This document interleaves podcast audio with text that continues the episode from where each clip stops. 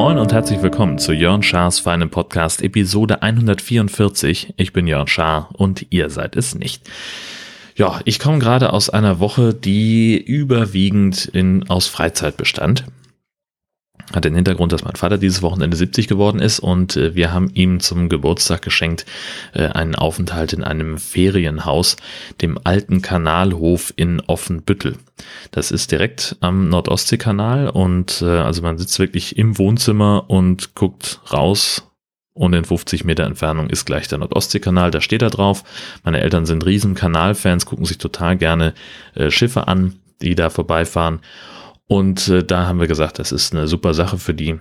Ähm, da fahren wir hin und da waren wir dann alle Mann äh, für vier Tage jetzt da in diesem Haus und es war richtig schön. Also alter Kanalhof kann ich nur empfehlen. Ähm, als Ferienhaus, gerade wenn man mit mehreren ist, es gibt da vier Schlafzimmer, zwei Bäder. Das ganze Ding ist komplett barrierefrei. Äh, okay, nicht, nicht komplett. So, aber man hat auf jeden Fall breite Türen, ähm, Rampen vor und hinter dem Haus. Das Einzige, wo es keinen direkten Zugang für einen Rollstuhl gibt, ist zum Kanal. Das sind ja solche Erhaltungswege, wo man gut spazieren gehen kann. Das sind so Plattenwege. Ich bin unsicher, wie gut man da mit dem Rollstuhl längst käme, aber im Haus selber top. Das eine Badezimmer, da ist sogar an der Toilette so ein Bügel. Die Duschen sind riesengroß, barrierefrei, also wirklich ebenerdig. Das eine äh, Waschbecken kann man, äh, das ist so speziell für Rollifahrer gemacht. Und da kann man auch mit so einem Hebel ähm, den, den Neigungswinkel vom Spiegel verstellen. Also das ist wirklich sehr durchdacht. Und ich glaube, selbst wenn wir jetzt jemanden dabei gehabt hätten, der einen Rollstuhl äh, hat, äh, dann wären wir da auch glücklich gewesen. Das kann man, glaube ich, so sagen. Ähm, ja, die Woche haben wir eigentlich so gut wie gar nichts gemacht. Wir waren nur in dem Haus, äh, sind bestenfalls mal zum Einkaufen gefahren, haben äh, reihum gekocht, abends schön was getrunken und zusammengesessen und äh, uns Quatsch erzählt und uns unterhalten und haben einfach ein bisschen Familienzeit gemacht. Und das war richtig gut. So richtig gearbeitet habe ich diese Woche an drei Tagen. Am Montag und am Dienstag war ich mit dem Ü-Wagen unterwegs.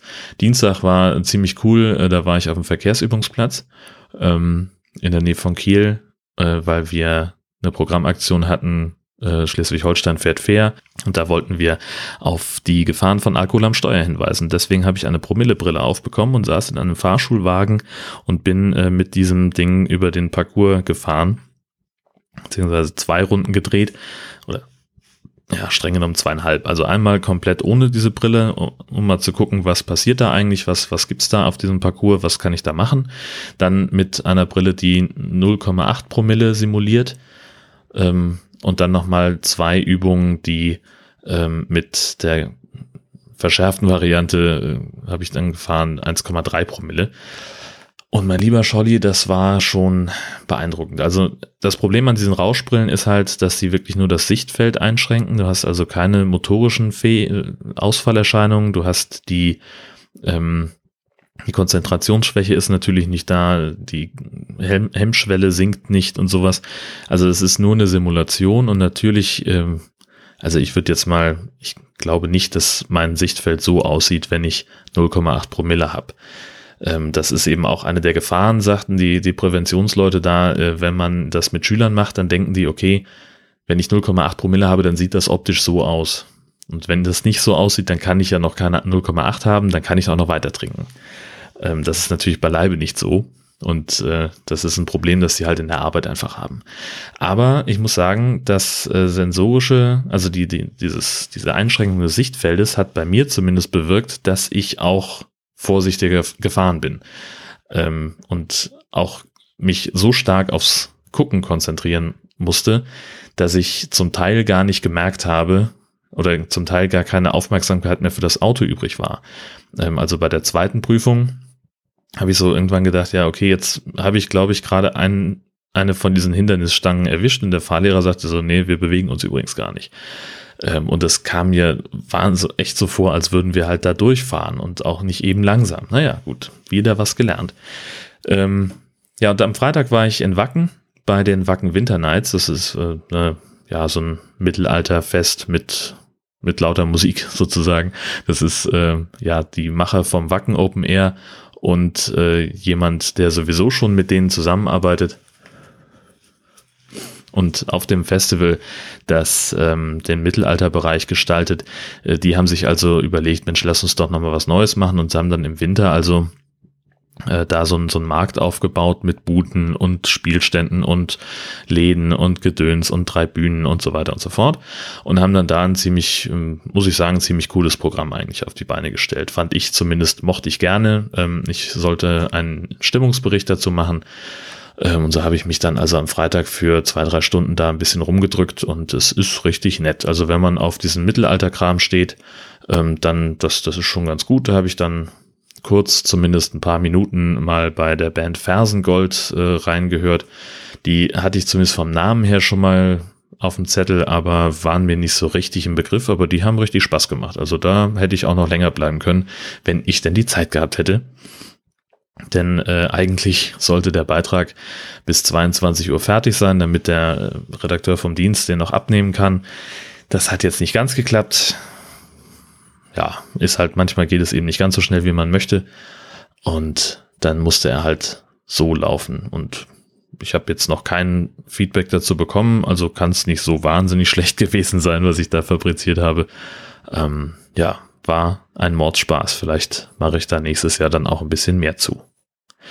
Viel mehr möchte ich eigentlich gar nicht mehr erzählen, nur noch zwei äh, Empfehlungen. Wir haben was heißt Empfehlung? Ich möchte das nochmal aufnehmen. Ich habe ja über Jerks gesprochen, die eine Serie mit Christian Ulm. Die haben wir bei Maxstorm gesehen und äh, haben uns jetzt da die letzten also die neuesten drei Folgen angeguckt, also zwei, drei und vier. Und die ganze Serie basiert ja so ein bisschen auf diesem Fremdscham-Konzept, das äh, so ein bisschen, ich sag mal, Pastewka für Erwachsene, hat das mal jemand genannt. Ähm, Gerade bei Folge drei, puh, also da muss ich sagen, ähm, da habe ich mich doch sehr, sehr fremd geschämt. Das war, also, boah, nee, da, das, nee, das, wer, wer dazu neigt, sollte diese Folge äh, einfach nicht gucken, weil das, ähm, also es geht da irgendwie um, äh, Ulmens Freundin macht einen Masturbationskurs und trifft dort auf seine Ex-Frau, äh, gespielt von Colleen Fernandes, die halt im echten Leben mit ihm verheiratet ist. Ähm, und dann geht das also irgendwie, ach, es gibt da ganz viele verschiedene ähm, Gelegenheiten, wo man, ja, wo, wo man so daneben sitzt und denkt so, oh Gott, halt doch einfach die Klappe, geh doch einfach weg, mach es doch einfach nicht. Ähm, und das ging nicht nur mir so, es ging auch meiner Frau so, die da überhaupt gar nicht anfällig für ist eigentlich, ähm, für Fremdscham. Ähm, und wir waren uns da beide einig, dass es eine ganz besonders äh, schlimme und schwierige Folge ist. Aber nichtsdestotrotz sehr unterhaltsam. Also wir haben auch gelacht aus verschiedenen Gründen. Und dann äh, ist uns noch eine Geschichte aufgefallen, uns aus den Empfehlungen dann, ähm, als wir fertig waren, denn da spielt jemand, ach, wie heißt denn der Typ wieder? Fatih, irgendwie, keine Ahnung, türkischer Schauspieler, äh, türkischstämmiger Schauspieler. Äh, und der hat einen Film gemacht, eine, ja, so, so, so ein bisschen wie Culture Clash ähnlich. Ne? Also er spielt eben einen, äh, einen der ersten türkischen Gastarbeiter.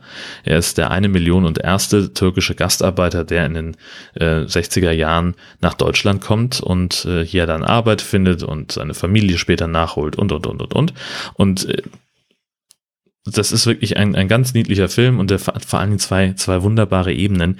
Nämlich der Film fängt in der Gegenwart an und so Opa erzählt so ein bisschen oder beziehungsweise Opa ist halt der, um den es geht. Aber er ist halt schon alt, er ist halt schon der Opa, der, der Patriarch auch der Familie, die sich da natürlich jetzt so in, in, in Deutschland so reingefummelt hat. Ne? Also er und seine Frau sind so leidlich integriert, die Kinder schon ein bisschen besser und die Enkel, naja, da sind, die sind fast äh, deutscher als äh, die, die, die meisten Deutschen, die man in dem Film sieht. Ähm, und er will aber versuchen, irgendwie die Familie zusammenzuhalten. Dann machen sie irgendwie einen Urlaub in seinem Heimatdorf, wo er ein Haus gekauft hat und so. so das ist also die, die Story. Und der, der ganz Kleine, der ist jetzt ist irgendwie in der Grundschule und der weiß nicht so richtig, ist er jetzt Türke, ist er Deutscher, was ist denn jetzt los? Und seine Eltern sind eben auch, also der, ähm, einer der, der Enkel von, von ihm da, wie heißt der denn in dem Film? Hüseyin, genau. Im Film heißt der Opa Hüseyin. Und ähm, der Enkel ist mit einer Deutschen verheiratet, die Gabi heißt, und die beiden haben gemeinsam ein Kind.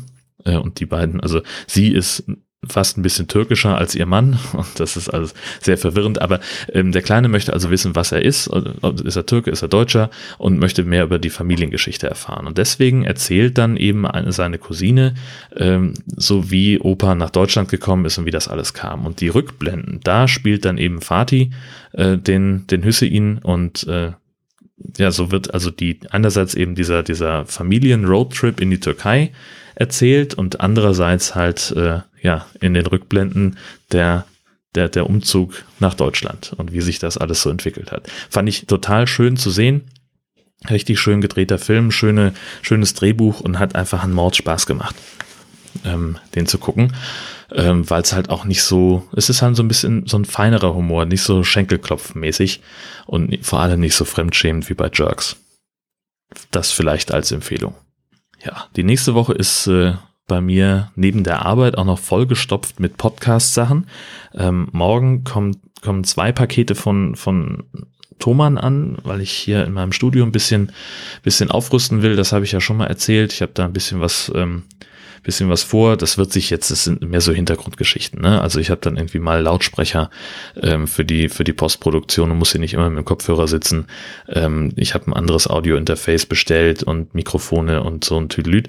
Das merkt wahrscheinlich am Ende niemand. Ähm, und wenn es gut läuft, dann trägt das dazu bei, dass ich dann vielleicht die, ähm, äh, dass ich diese Studio-Link-Technik ein bisschen besser ähm, benutzen kann, wenn es um die Podcasts geht, mit denen ich nicht immer live zusammensitze.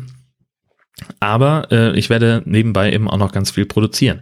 Denn am Montag ist Termin fürs nächste Nord-Süd-Gefälle. Am Dienstag nehmen wir die, veröffentlichen wir die nächste Folge von What's in Your Pants und nehmen die übernächste auf. Und am Samstag ist High Alarm Tag. Da hoffe ich natürlich noch, dass der Verleih auch wirklich mitspielt, denn die haben uns zugesagt, dass wir ein Rezensionsexemplar bekommen. Wir dürfen nämlich über einen Film sprechen, der erst vier Tage nach unserem Podcast erscheinen wird in Deutschland. Da sind wir schon ein bisschen aufgerüscht und wenn es gut läuft, dann ist der Film tatsächlich schon bis zum 18. da bis zum Samstag, wenn wir dann auch tatsächlich die Aufnahme starten. Da bin ich sehr gespannt. Und damit entlasse ich euch in diese Woche. Das war's, ganz kurz, ganz knapp. Und ich danke für Zuhören, für Aufmerksamkeit schenken und für alles andere, äh, für das ihr bedankt werden müsst, für das euch gedankt werden muss. Und wir hören uns dann nächste Woche wieder, spätestens. Tschüss.